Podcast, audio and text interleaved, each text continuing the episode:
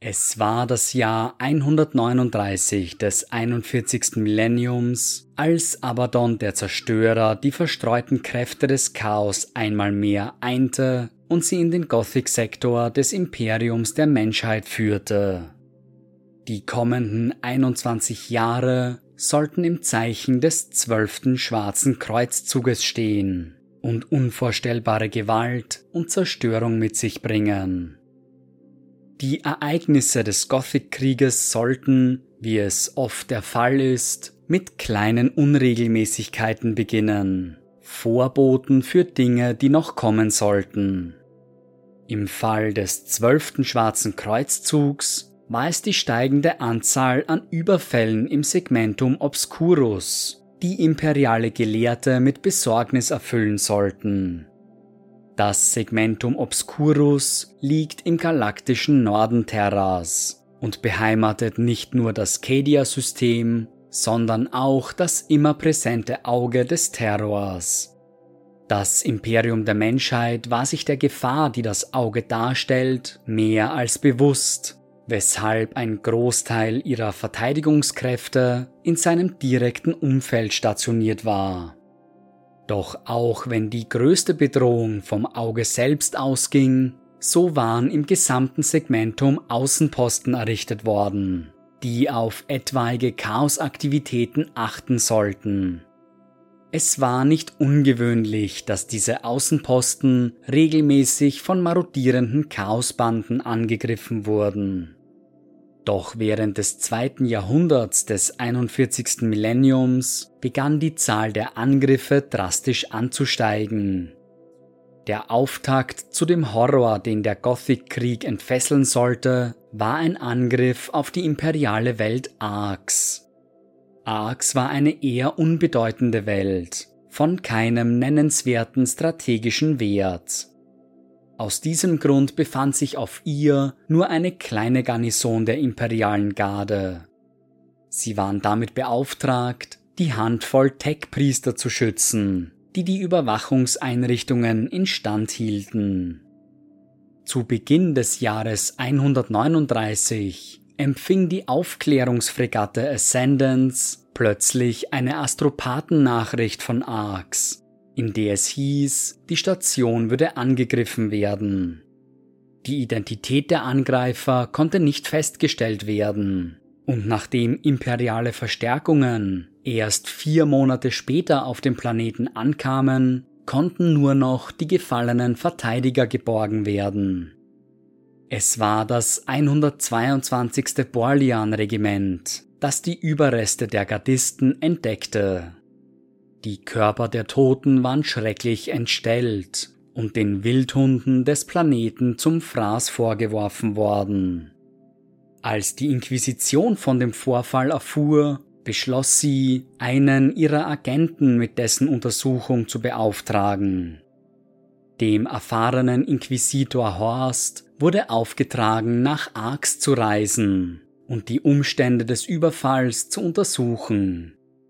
Doch die Angreifer schienen wie aus dem Nichts erschienen und ebenso spurlos wieder verschwunden zu sein. Der Inquisitor konnte kaum Spuren ihrer Anwesenheit ausfindig machen. Wäre es bei diesem einen Zwischenfall geblieben, so hätte man den Angriff auf Arx als einen von vielen abgetan. Doch über die nächsten drei Jahre hinweg wurden mehrere ähnliche Angriffe im Segmentum gemeldet. Sein Instinkt sagte dem Inquisitor, dass ein groß angelegter Angriff auf das Imperium der Menschheit bevorstand. Jedoch fehlten ihm Beweise, um seine Theorie zu unterstützen. Also wartete er und beobachtete, in der Hoffnung, dass die Feinde des Imperators sich zu erkennen gaben. Ein erster Hinweis darauf, dass seine Vermutung korrekt war, zeigte sich im Jahr 140. Mehrere imperiale Handels- und Kriegsschiffe wurden im Athena-Sektor aufgefunden, allesamt ziellos durchs All driftend. Die Enterkommandos erwarteten auf den Schiffen grauenvolle Anblicke, Sämtliche Crewmitglieder waren auf brutalste Weise ermordet worden. Jedes einzelne der Schiffe wies Zeichen von feindlichem Feuer auf, sowie Hinweise auf groß angelegte feindliche Interaktionen. Doch nicht ein einziger Körper eines gefallenen Angreifers konnte unter den zahllosen Toten entdeckt werden. Die Identität ihrer Feinde blieb nach wie vor ein Rätsel. Horst entsandte all seine Akolyten und Spione, um so viel in Erfahrung zu bringen wie nur möglich. Bald kamen dem Inquisitor Gerüchte zu Ohren, die davon sprachen, dass ein Chaoskriegsschiff namens Plague Claw für die Angriffe verantwortlich sein sollte.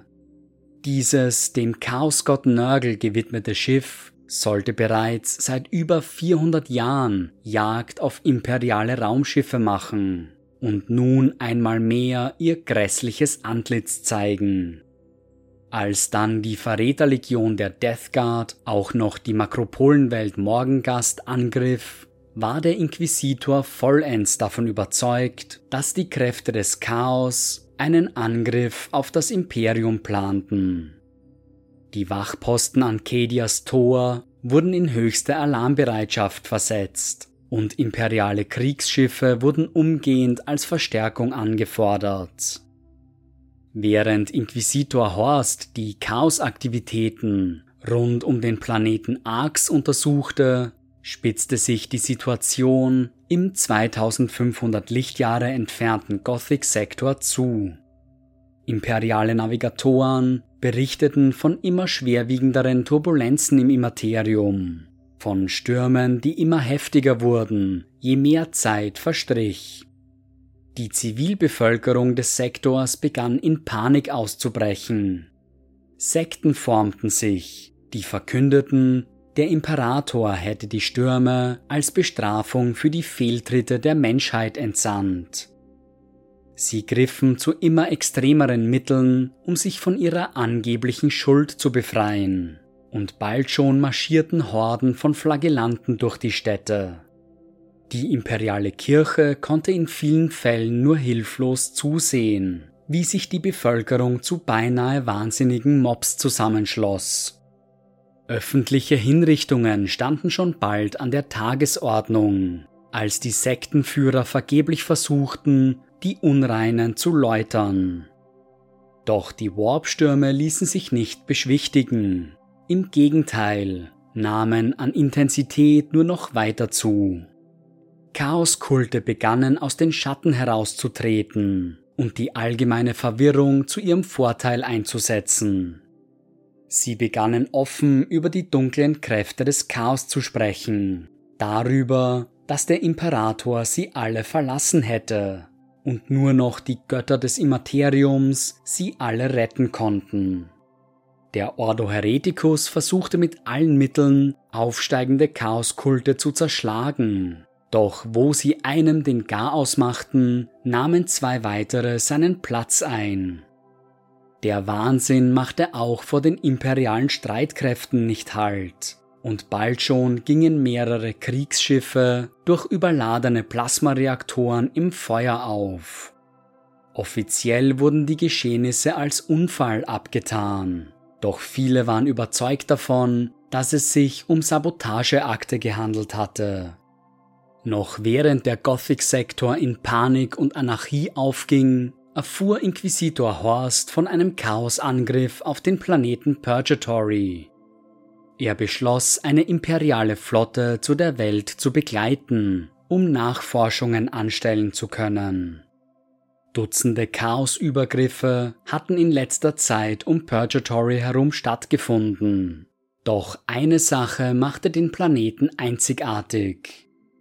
Nur die hochrangigsten Mitglieder der Inquisition kannten das Geheimnis Purgatories, ein uraltes Xenos-Artefakt, namens Hand of Darkness, das tief unter der Oberfläche des Planeten verborgen lag.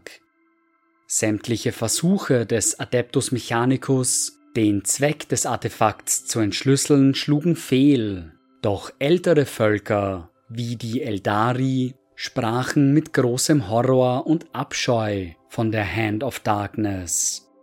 Es wurde angenommen, dass es sich bei dem Artefakt um eine mächtige Waffe handeln musste. Kaum war Horst auf Purgatory angekommen, musste er feststellen, dass das Artefakt gestohlen worden war. Wären die Anhänger der dunklen Götter in der Lage, die Kraft, die in seinem Inneren lag, zu entfesseln, die Konsequenzen für das Imperium wären undenkbar.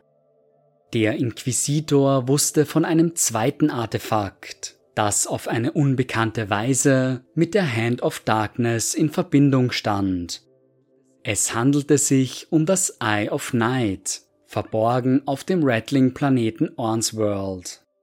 Horst bestieg das schnellste Schiff, das er finden konnte, und machte sich umgehend auf den Weg. Doch kaum hatte er seine Reise begonnen, erhielt er eine besorgniserregende Astropathennachricht. Die Rattlings waren von einer Streitmacht des Chaos angegriffen worden, die es offensichtlich auf das Artefakt abgesehen hatte. Zunächst war es den auf Ornsworld stationierten imperialen Soldaten gelungen, den Angriff abzuwehren. Doch schnell entwickelte sich der erste Vorstoß zu einer ausgewachsenen Belagerung.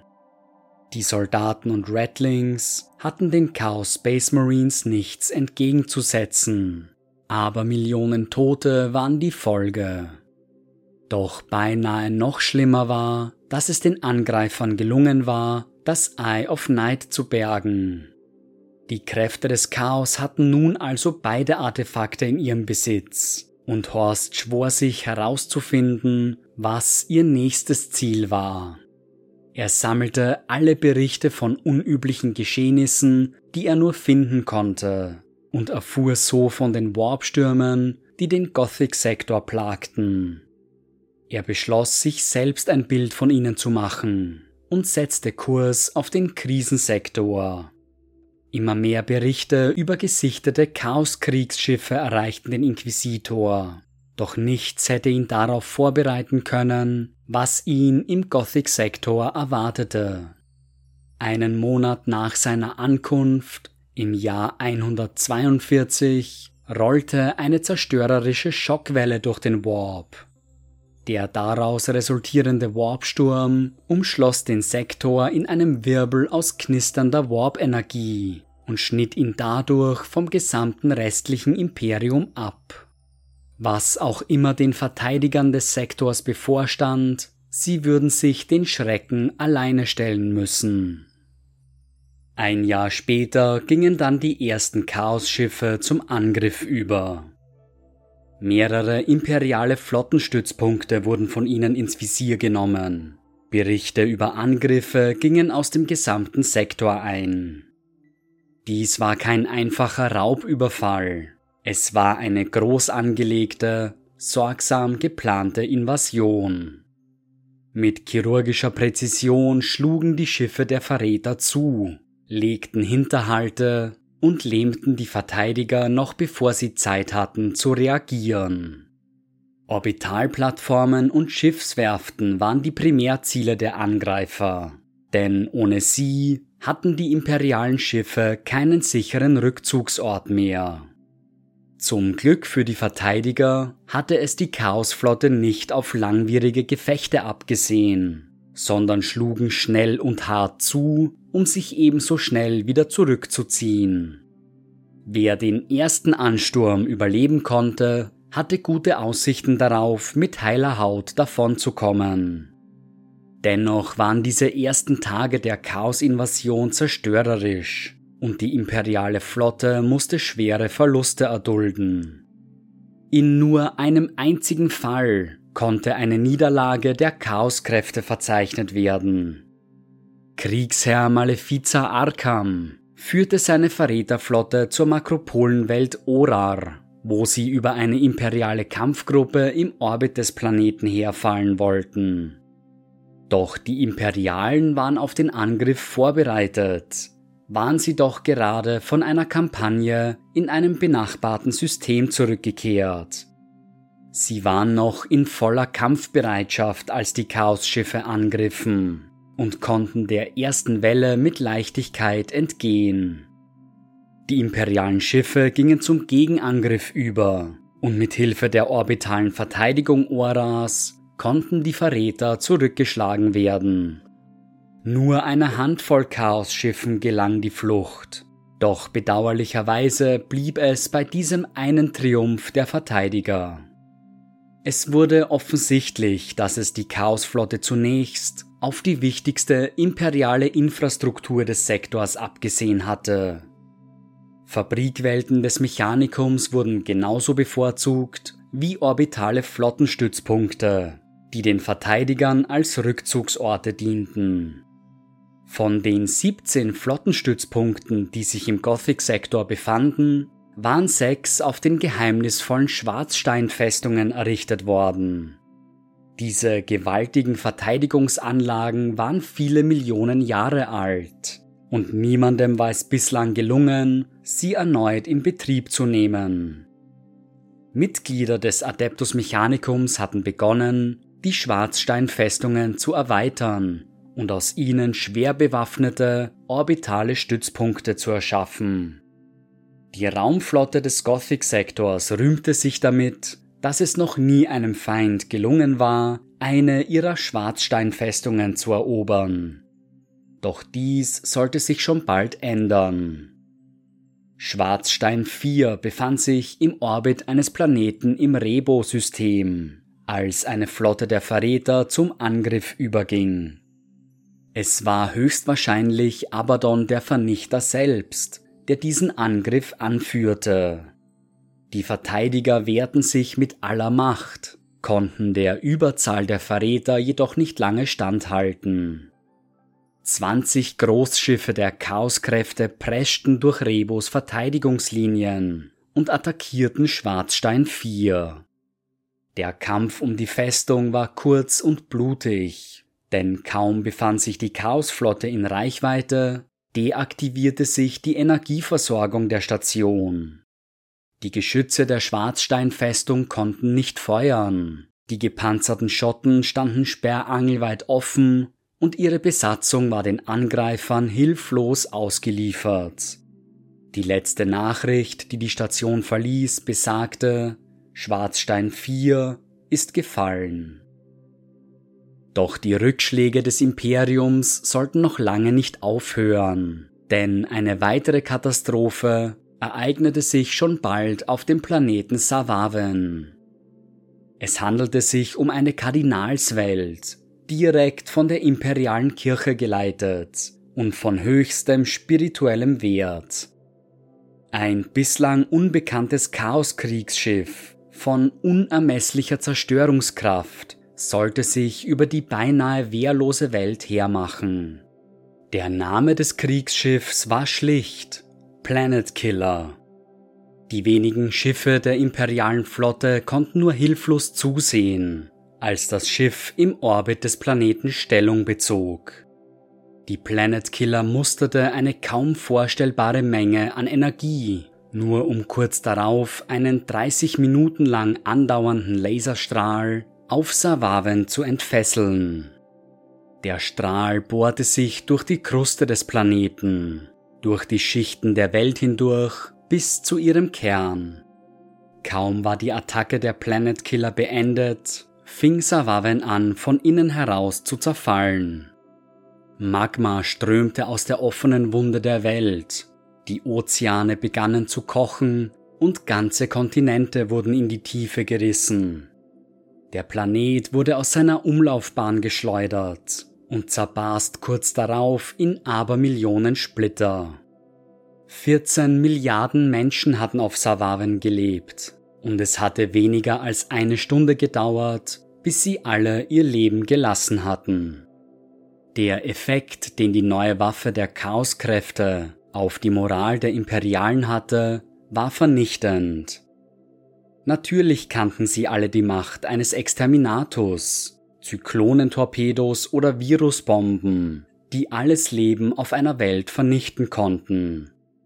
Doch der Gedanke, dass der Feind nun eine Waffe besaß, die in der Lage war, einen ganzen Planeten von innen heraus zu vernichten, versetzte so manchen Soldaten in Panik. Als Inquisitor Horst von der Zerstörung Savavens erfuhr, musste er sofort an die beiden verlorenen Relikte denken. War die Planet Killer aus der Macht der Hand of Darkness und des Eye of Night geboren? Oder stand dem Imperium noch etwas weitaus Schlimmeres bevor? Als wäre der Angriff durch Abadons Flotte nicht schon genug gewesen, so musste sich die Gothic-Flotte auch noch mit marodierenden Xenos und Piraten herumschlagen. Eine bedenklich große Zahl an Elder war im Gothic-Sektor unterwegs und überfielen regelmäßig nichtsahnende Welten.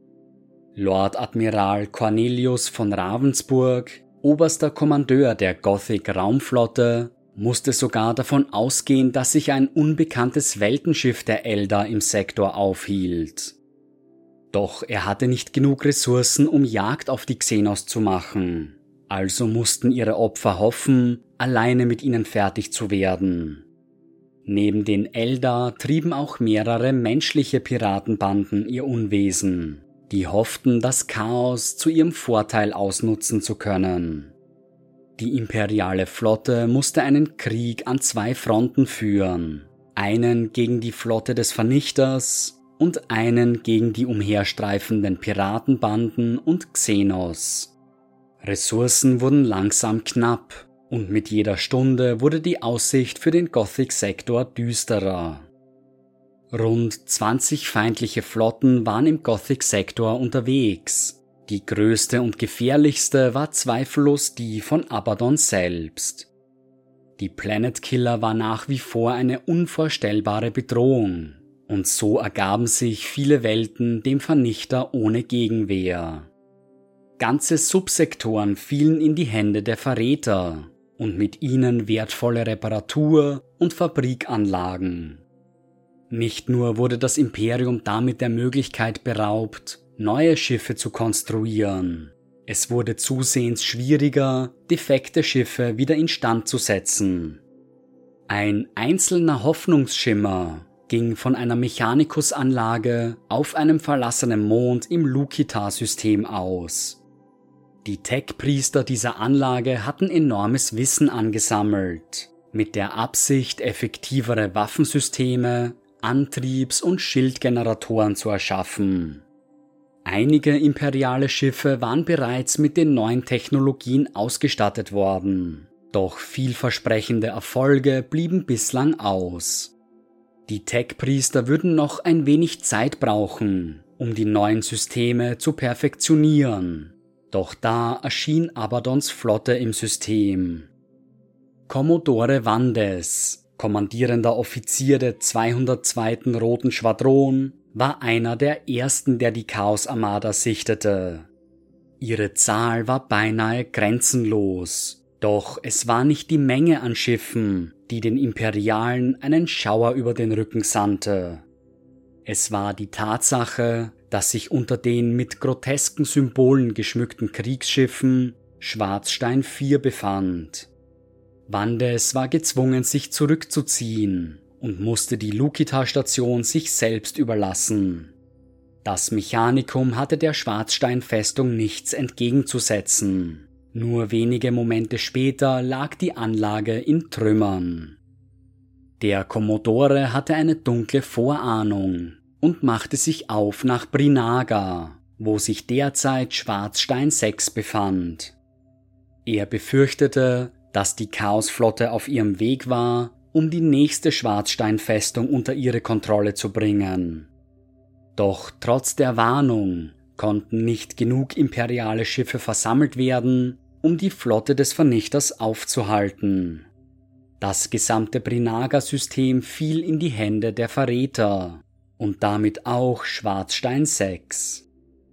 Lord Admiral Ravensburg war gerade dabei, die Verteidigung des Sektors zu analysieren als Inquisitor Horst ihn aufsuchte. Das Gespräch der beiden wurde nie aufgezeichnet, doch es wird vermutet, dass Horst Ravensburg von den gestohlenen Artefakten berichtete. Es wurde ein Plan formuliert, die Schwarzsteinfestungen durch verdeckte Operationen wieder unter imperiale Kontrolle zu bringen, da ein offener Angriff als Selbstmord abgestempelt wurde. Da erreichte sie Nachricht über einen weiteren Überfall des Vernichters. Abaddon war in das Fularis-System eingefallen, wo sich Schwarzstein 1 befand. Das geborgene persönliche Logbuch des ersten Lieutenants Elijah Borgia sollte dem Admiral einen Einblick in die Geschehnisse bieten. Zunächst waren die imperialen Verteidiger optimistisch, da die Chaosflotte vom Rücken Fularis II her angriff. Um Schwarzstein 1 zu erreichen, müssten sie also zunächst die orbitale Verteidigung des Planeten umgehen. Ein Schachzug, den, dessen waren sich die Imperialen sicher, Abaddon nicht eingehen würde. Die Verteidigungsanlagen von Polaris II waren erst vor kurzem aufgestockt worden. Die Verteidiger waren sich sicher, dass nicht einmal zwei Schwarzsteinfestungen genug sein würden, um den Planeten zu brechen. Der letzte Eintrag aus dem Logbuch beschrieb, dass Schwarzstein 4 und Schwarzstein 6 Stellung gerade außerhalb der Reichweite der planetaren Verteidigung bezogen hatten. Kurz darauf war ein Energieschub zwischen den beiden uralten Konstrukten verzeichnet worden. Damit endete das Logbuch des ersten Lieutenants, doch Hinweise deuten darauf hin, was als nächstes geschah. Die Festungen waren in der Lage, einen gewaltigen Energiestrahl zu entfesseln, der sämtliche Schiffe im Orbit Fularis II vernichtete. Der Planet selbst wurde später atmosphärenlos und ohne Zeichen jeglichen Lebens aufgefunden. Schwarzstein I war verschwunden.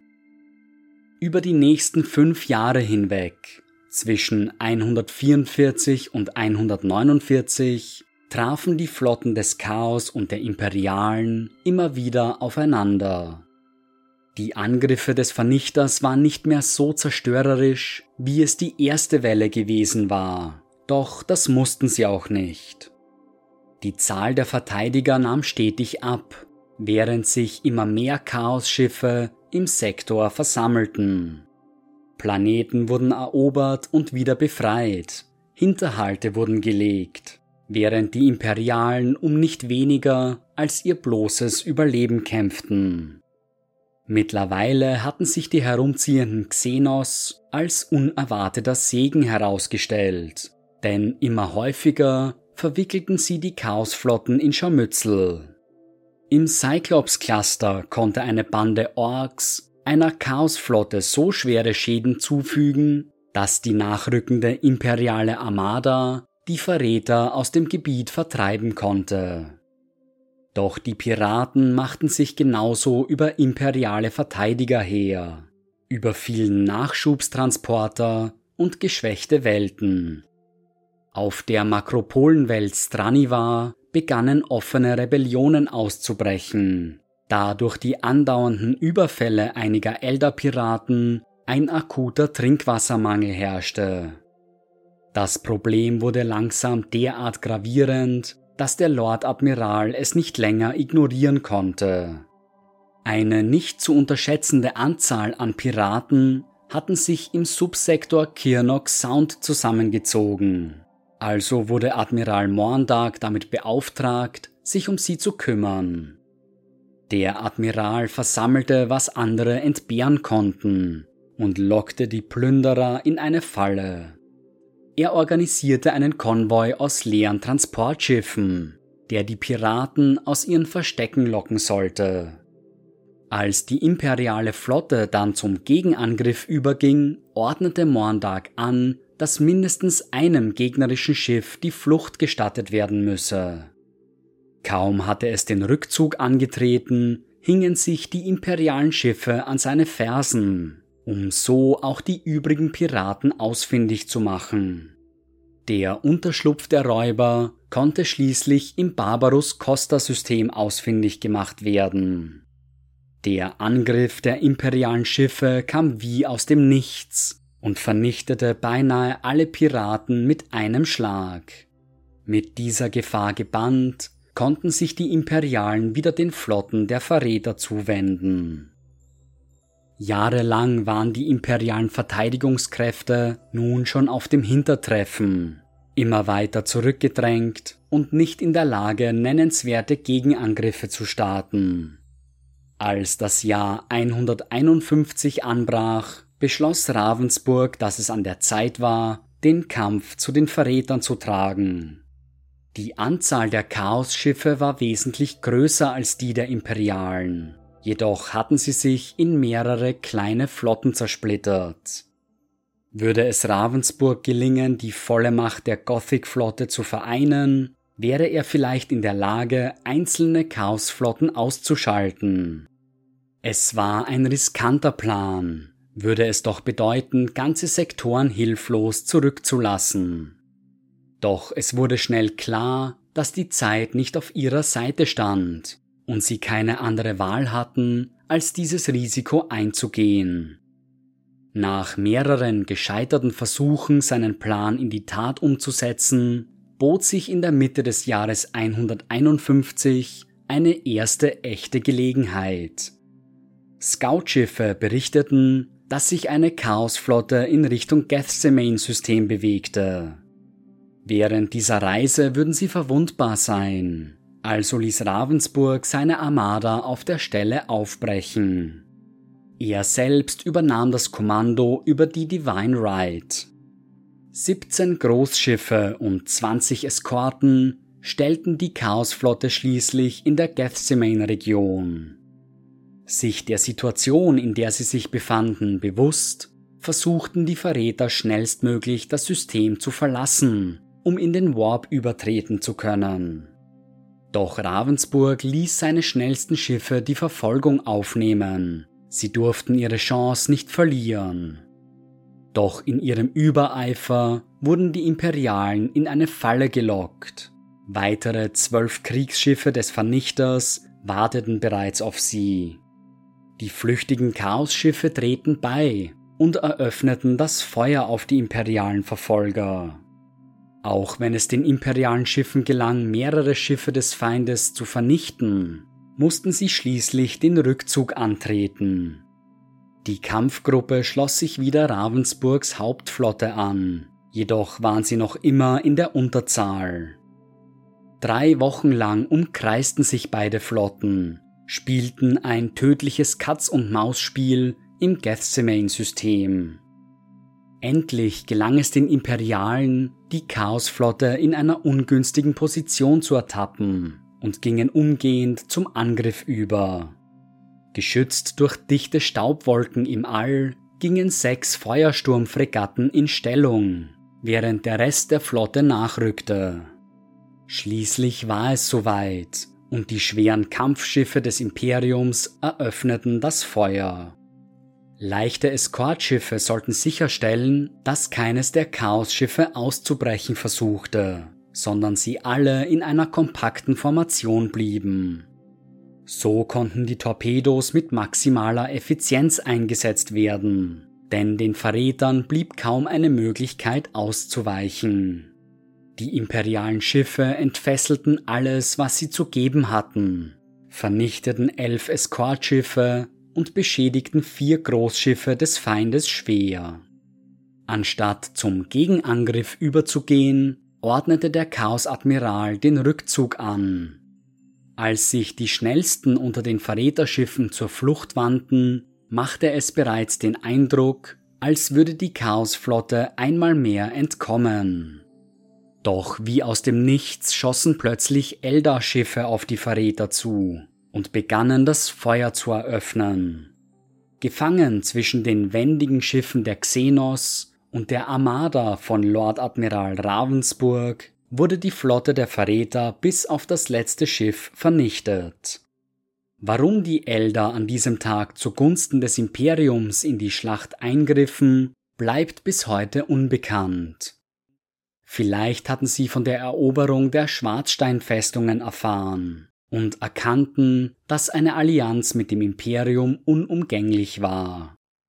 Noch als die Kunde des Siegs im Gethsemane-System die Runde machte, gesellten sich weitere positive Meldungen hinzu. Die Warpstürme, die den Gothic-Sektor fest im Griff hatten, begannen sich zu lockern, und immer mehr imperialen Schiffen gelang es, zu den Verteidigern durchzubrechen. Auch mehrere Schiffe der Space Marines schlossen sich den Kämpfen an, und nachdem die Elder immer häufiger gegen die Chaosflotten vorgingen, schien es so, als ob das Blatt sich zu wenden begann. Doch der Krieg war noch lange nicht gewonnen, denn die Hauptflotte des Vernichters mit seinen Schwarzsteinfestungen war nach wie vor eine ernstzunehmende Bedrohung.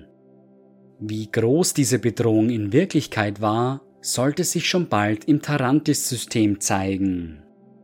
Das System lag am Rande des Gothic-Sektors und war ein beliebter Sammelpunkt für Schiffe, die aus dem benachbarten Tamal-Sektor kamen.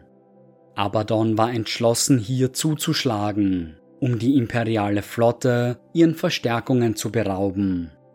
Mit seinen drei Schwarzsteinfestungen brach er aus dem Warp und wischte jeglichen Widerstand augenblicklich beiseite.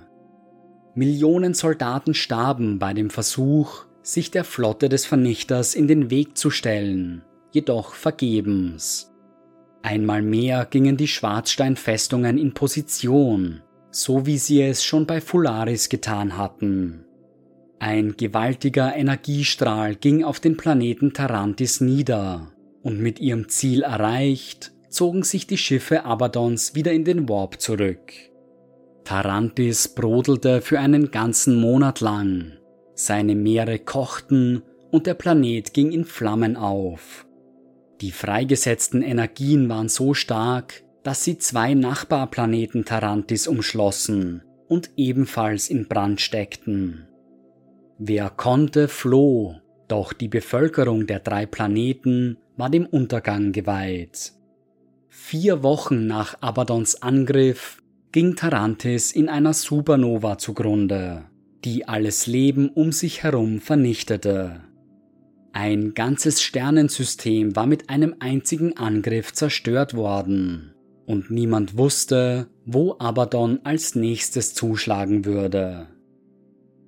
Admiral Ravensburg vermutete, dass Abaddon versuchen würde, auch die verbliebenen drei Schwarzsteinfestungen unter seine Kontrolle zu bringen. Es war ihm jedoch unmöglich herauszufinden, auf welche der drei Abaddon es als erstes abgesehen hatte. Über Monate hinweg versuchte die imperiale Flotte mit Hilfe der Eldar Abaddon und seine Schiffe ausfindig zu machen. Erst dank der fremdartigen Technologie der Xenos konnten Abaddons Spuren im Warp ausfindig gemacht werden. Sein nächstes Ziel war allem Anschein nach der Planet Schindelgeist in dessen Orbit Schwarzstein 5 schwebte. Ravensburg ließ nur eine kleine Gruppe Verteidiger zurück und machte sich mit Hilfe der Eldar auf, um vor Abaddon am Ziel zu sein. Dank uralter Warp-Tore gelang es der imperialen Flotte tatsächlich vor dem Vernichter anzukommen, und gemeinsam mit einigen Eldar-Schiffen legten sie sich auf die Lauer. Sie mussten nicht lange warten, und kaum trat die Chaosflotte aus dem Warp, wurden sie mit heftigem Feuer willkommen geheißen. Die Schiffe der Verräter hatten keine andere Wahl, als zum Gegenangriff überzugehen, aber zum ersten Mal seit langem behielten die Imperialen die Überhand. Drei Tage lang kämpften die beiden Flotten erbittert im All, bevor Abaddon seinen Schwarzsteinfestungen befahl, Kurs auf die Kernwelt des Systems zu nehmen. Die imperialen Schiffe konnten die Giganten nicht aufhalten, und erneut begannen sie ihr zerstörerisches Ritual. Eine unheilvolle Energieverbindung baute sich auf, als der Kampfkreuzer Flame of Purity zu einer letzten Heldentat ansetzte. Ihr Kommandeur, Captain Abridal, ließ sämtliche Energien auf die Schilde umleiten und steuerte sein Schiff in den Schnittpunkt der Energiestrahlen. Die Flame of Purity wurde beinahe augenblicklich zerstört, aufgelöst bis auf das letzte Molekül. Doch Abridals Plan ging auf, denn die Vernichtung des Kampfkreuzers hatte den Schwarzsteinfestungen ihre Energie geraubt. Es würde einige Zeit dauern, bis sie erneut einsatzbereit waren. Zeit, die Abaddon nicht hatte. Widerwillig wandte sich Abaddon zur Flucht und entkam mit zwei seiner Schwarzsteinfestungen aus dem Schindelgeist-System. Die dritte Festung wurde von der versammelten imperialen Flotte unter Beschuss genommen, doch noch immer hielt das uralte Konstrukt stand. Schließlich gingen zwei Angriffskreuzer der Angels of Redemption, einem Dark Angels Nachfolgeorden, zu einer Interaktion über. Was sie vorfanden, war eine komplett verlassene Station. Die Modifikationen, die Jahre zuvor von den Tech-Priestern des Mechanikums angebracht worden waren, waren allesamt verschwunden. Was geblieben war, waren fremdartige Wände, die vor Energie nur so zu pulsieren schienen. Den imperialen Kräften blieb nur wenig Zeit, die seltsamen Geschehnisse an Bord der Festung zu untersuchen, denn plötzlich, ohne Vorwarnung, begann die Station auseinanderzubrechen. Langsam zerfiel sie in abertausende Fragmente, fast so, als ob eine höhere Macht ihr Ende bestimmt hätte. Später sollten die Verteidiger erfahren, dass den verbliebenen Schwarzsteinfestungen im System dasselbe Schicksal widerfuhr. Was dazu geführt hatte, dass die Festungen sich selbst zerstörten, bleibt weiterhin ein Rätsel, dem nicht einmal die imperiale Inquisition auf den Grund gehen konnte. Jedoch sollte das Imperium der Menschheit viele Jahre später lernen, dass Abaddons Festungen dieses Schicksal erspart geblieben war. Während seines 13. Schwarzen Kreuzzugs setzte er die Konstrukte einmal mehr gegen die Verteidiger der Menschheit ein. Doch fürs Erste konnte der Vernichter zurückgeschlagen werden, und mit dem Rückzug seiner Hauptflotte konnte sich die Gothic-Flotte den verbliebenen Chaostruppen zuwenden. Die Warpstürme waren derweilen beinahe komplett veräppt und immer mehr imperiale Verstärkungen erreichten den Sektor. Manche Chaosflotten drehten auf der Stelle bei und flohen mit ihrem Herrn und Meister zurück ins Auge des Terrors. Andere jedoch beschlossen weiterhin Widerstand zu leisten und zogen eine Spur der Verwüstung durch den Sektor. Auch wenn der Sieg der Imperialen bereits feststand, sollte es dennoch weitere acht Jahre dauern, bis der Gothic-Sektor wieder frei von den dunklen Mächten war. Viele Planeten waren in Schutt und Asche gelegt worden, und es würde noch lange Zeit dauern, bis sie wieder in ihrem einstigen Glanz erstrahlen konnten. Die Opfer, die die Verteidiger erbringen mussten, waren gewaltig, so gewaltig sogar, dass selbst die Hohen Lords von Terra sie anerkannten. Ein Denkmal wurde zu Ehren der tapferen Verteidiger errichtet, ein Monolith auf dem all ihre Namen eingraviert waren. Vom großen Lord Admiral Ravensburg bis hin zum kleinsten, unwichtigsten Deckschrubber. Sie alle wurden in einem Monument im imperialen Palast auf Terra verewigt. Was Inquisitor Horst anging, so stahl er sich leise und heimlich davon, entschlossen Abaddon und seine Schwarzsteinfestungen zu verfolgen. Der Inquisitor sollte sein Ende im Jahr 999 finden, als er der Inquisitorin Katharina Greyfax dabei half, einmal mehr das Eye of Night ausfindig zu machen. Der imperiale Sieg im Gothic-Sektor sollte der Menschheit mehr als acht Jahrhunderte des Friedens bescheren. Doch Abaddon der Vernichter würde sich nicht so leicht geschlagen geben und sollte gegen Ende des 41. Millenniums seine größte bisherige Invasion starten, den 13. Schwarzen Kreuzzug.